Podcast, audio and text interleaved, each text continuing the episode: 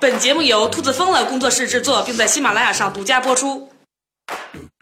听岛主用一本正经的态度胡说八道，用科学的精神吐槽人生。（括号关注他，不要只看脸哦。）（括号完毕。）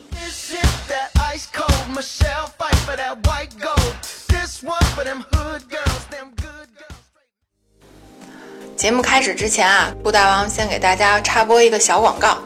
最近呢，总有朋友表示我们的节目太过有趣，晚上听完之后啊，总是兴奋的睡不着，问我有什么办法。这么一问啊，我突然想起来，有个平台呢做了一个关于点亮失眠者星空的活动，还挺有趣的。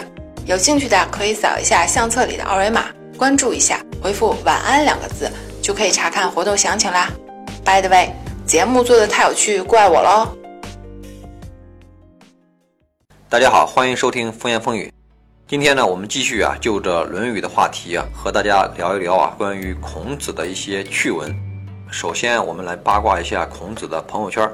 除了他那个三千弟子之外啊，恐怕还有各国的首脑政要，以及呢文化圈里的公知和大 V。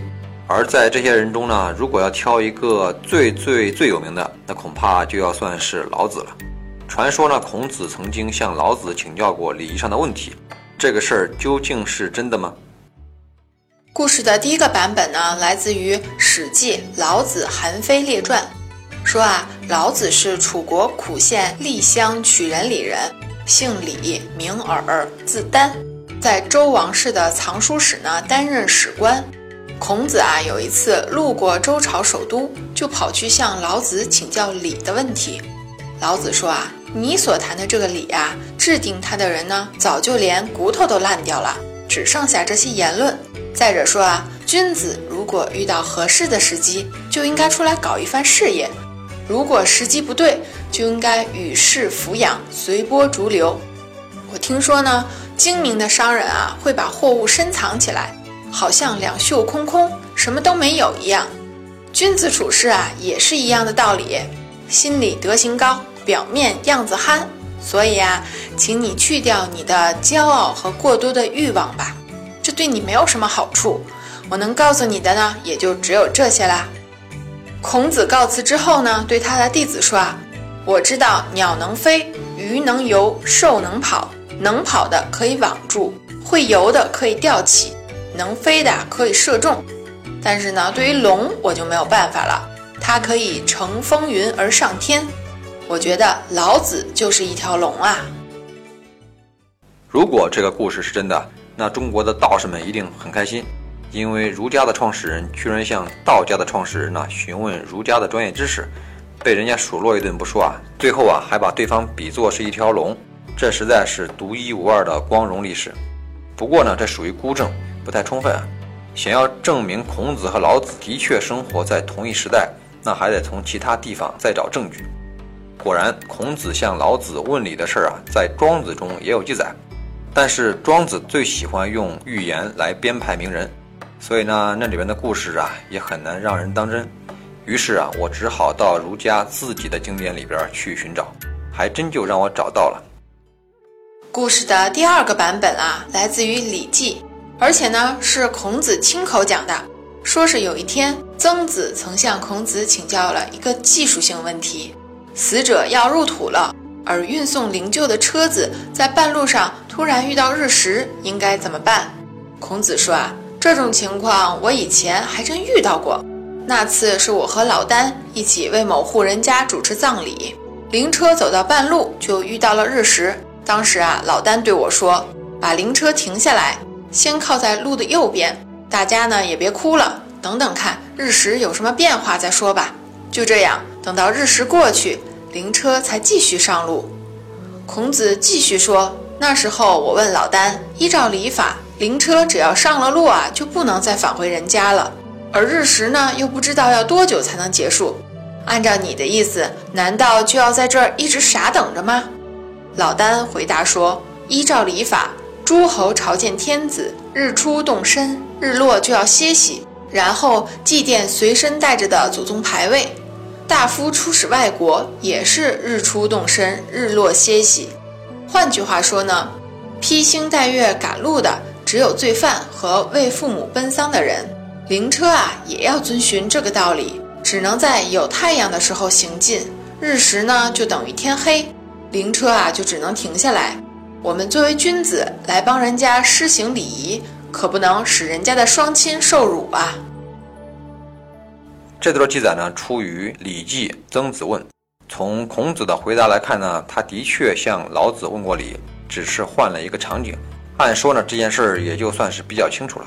但是历史总是充满了迷雾，而且呢，还都是人造的雾霾。就在《史记》当中呢，司马迁同志啊，不知道出于什么目的，居然很肯定的说啊，老子是有后代的。这下可就麻烦了。他说老子的儿子叫李宗，做过魏国的将军。李宗的儿子叫李柱，李柱呢生了李公，李公的玄孙叫做李甲。这个李甲呢，在汉文帝的朝中做过官儿，而李甲的儿子叫李谢。做了胶西王的太傅，为什么说这下就麻烦了呢？麻烦就出在刚才这串长长的家谱里边，因为啊，李甲和李谢啊，基本上和司马迁啊同一时代，而且呢还都是官场中的人，很可能会相互认识。这一下呢，就给这份家谱的真实性啊增加了很多筹码。可是问题也就来了，如果这家谱啊确实是真的，那么魏国呢是在韩赵魏三家分晋之后才有的。而春秋时期呢，并没有立国。那老子的儿子既然在魏国做将军，老子本人的生活年代肯定是要比孔子晚的。这样的话，两人基本上不可能碰得上。说了半天啊，最后咱们还是没搞明白，到底他俩是不是见过面？孔子是不是曾经向老子问礼？不过呢，这也不能怨我，专业的历史学家也都没有给出标准答案。我呢，只是很享受啊这个抽丝剥茧的研究过程而已。接下来呢，我们再说一说啊，孔子朋友圈里边另外一个重要的群体，那就是他的三千弟子。你要知道，在春秋时期啊，中国的人口才刚刚破千万，他一个人就拥有三千弟子，那简直就是一支军队了。而且呢，这支军队啊，还有七十二个将领，也就是咱们常说的七十二贤人。这些人呢，文韬武略，各有所长。那么我呢，就不禁又产生了好奇心，在这些优秀的弟子里边啊，孔子认为最好的是谁呢？而他又好在什么地方呢？答案出现在《论语·雍也篇》里边。鲁哀公问孔子说：“啊，在你的弟子里边啊，哪一个能真正的继承你的学问呢？”孔子说：“啊，那当然是非颜回莫属。只可惜啊，他死得太早。那么为什么是颜回呢？孔子用了两个词来形容他的优点，叫做‘不迁怒，不贰过’。关于不迁怒啊，我们先来听一个德国历史人物的故事。”第一次世界大战以前，德国的铁血宰相俾斯麦与国王威廉一世是对好搭档。德国当时能够强盛，主要是因为啊，这俩人从来不打架。俾斯麦的暴脾气，一言不合就辞职。但是呢，每一次威廉一世都让着他。您可别以为他是个软柿子。据说啊，回到后宫也摔茶杯。有一次，皇后就问他：“你又让那老头给气着了？”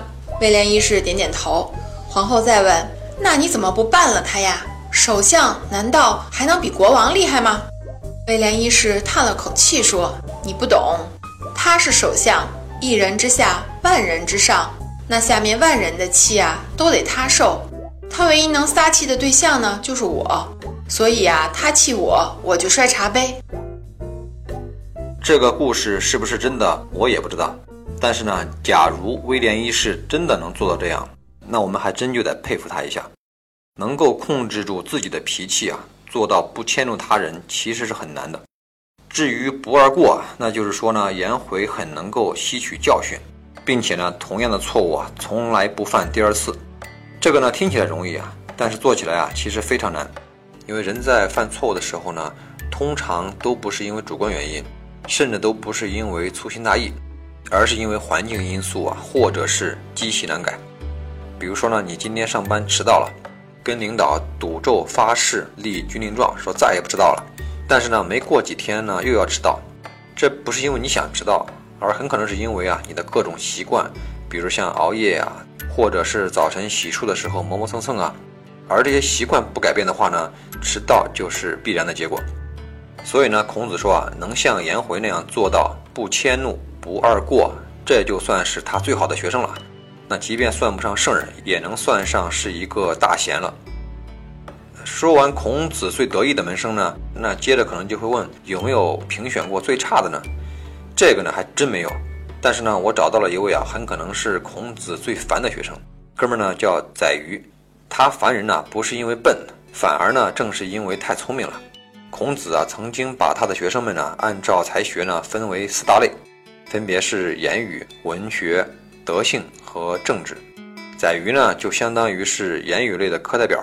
换句话说呢，口才第一，是孔子门下最优秀的学生之一，排名呢甚至比子贡还靠前。不知道各位啊有没有在学生时代碰到过这种同学啊？就是脑袋瓜非常聪明，总是呢喜欢给老师出各种难题，经常啊会被认为是在课堂上捣乱。宰予同学啊就是这样一位。比如呢，他曾经有一次就问孔子说：“一个人呢他品德很好，这时候呢有人告诉他说井里边也有一个大好人。”那你说他该不该跳下去啊，去救井下面那个人呢？这个问题本身就是一个陷阱，跳与不跳啊，都会有漏洞。孔子呢，当然不会上当，但是呢，也气得够呛。后来又有一次啊，宰予啊，甚至质疑起孔子的守孝礼仪来。他说呢，父母去世以后啊，守三年，这也太久了。三年不参加社交活动，礼节不都忘了吗？三年不许听音乐，那这个行业不就完了吗？这不就是您老人家说的礼崩乐坏吗？所以您看，咱把这改成一年行吗？这回啊，气得孔子说了一段名言。他说呢，以前我评价一个人呢，听他说话就可以知道能不能信任他。自从宰予出现以后，我进步了。我现在不光听说话，还要观察行为才能决定。平心而论呢，像宰予这种学生啊，并不算坏学生，并且呢，现代的很多教育理念呢，还都提倡学生要独立思考，敢于挑战权威，敢于质疑啊前人的观念。但是呢，在春秋时代，显然并不推崇这种风气，以至于有一次，孔子看见宰予昼寝，也就是说啊，这哥们儿白天睡觉。然后呢，孔子就说了一句千古名言，就是“朽木不可雕也，粪土之墙不可污也”。这句话啊，听着特别像孔子在给宰鱼穿小鞋儿。这可不是我说的啊，这是东汉的时候大哲学家王充，也就是写《论衡》的那位啊，他就说过，说白天睡个觉，这个呀，顶多也就是个小错。孔子，您老人家用得着拿朽木啊、粪土啊这么严重的词儿来给宰鱼定性吗？孔子做春秋的原则呢，向来是只问大恶，不计小过。那怎么到了宰予这儿就这么苛刻、这么计较呢？当然了，王充再牛啊，也没法跟咱们孔圣人比。所以呢，大多数人还是会把这句话用来形容不成器的学生。直到近代，又有了一位啊了不起的学者出来打圆场，那就是南怀瑾。他呢，在聊到这个故事的时候啊，就说呢，孔子呢，那不是在骂宰予，而是在心疼他。宰予呢，白天睡觉啊，是因为身体不好，而孔子是知道的，所以呢，他说朽木不可雕呢，是说啊，从内部都腐坏了的木头啊，你就不要再去雕琢它了。换句话说呢，就是像宰予这样的身体不好的学生啊，你就不能对他要求啊太苛刻，他想睡啊，就让他睡会儿吧。至于您同意谁的观点呢？欢迎在节目下方留言讨论。关于《论语》和孔子的趣事呢，我们今天先聊到这儿。